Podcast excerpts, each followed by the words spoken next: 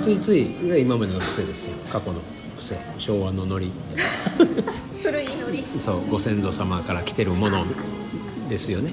うん。はい。でそれって、えー、と私が欠けてるところを一生懸命見つけてそれを埋めるべく方法を考えて頑張りましょうと。でそのダメなところを埋めましょう。で頑張りましょう。っていうのが今まで仕組まれてきた。一応ベースに作られてきたゲームですよね。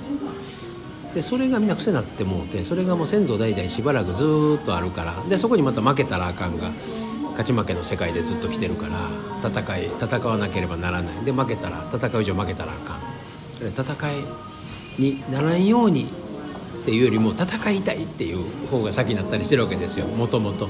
戦いはあるんやと。戦って勝ち残らなければ生きていけないんだと。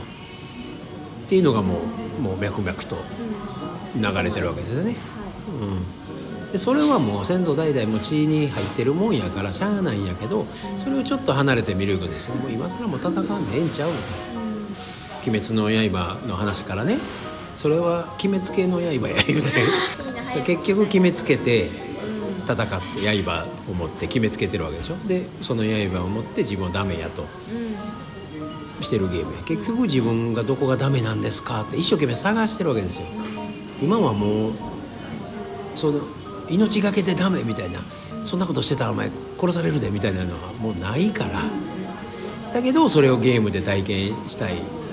でまだアニメや映画で見たい感覚味わいたいっていう先祖代々こう血に1%ぐらいしかその血にないんやけどでも思いがすごいあるからそこに。ちょっとだけ残ってるやつにやられてるって。その1%が100%や。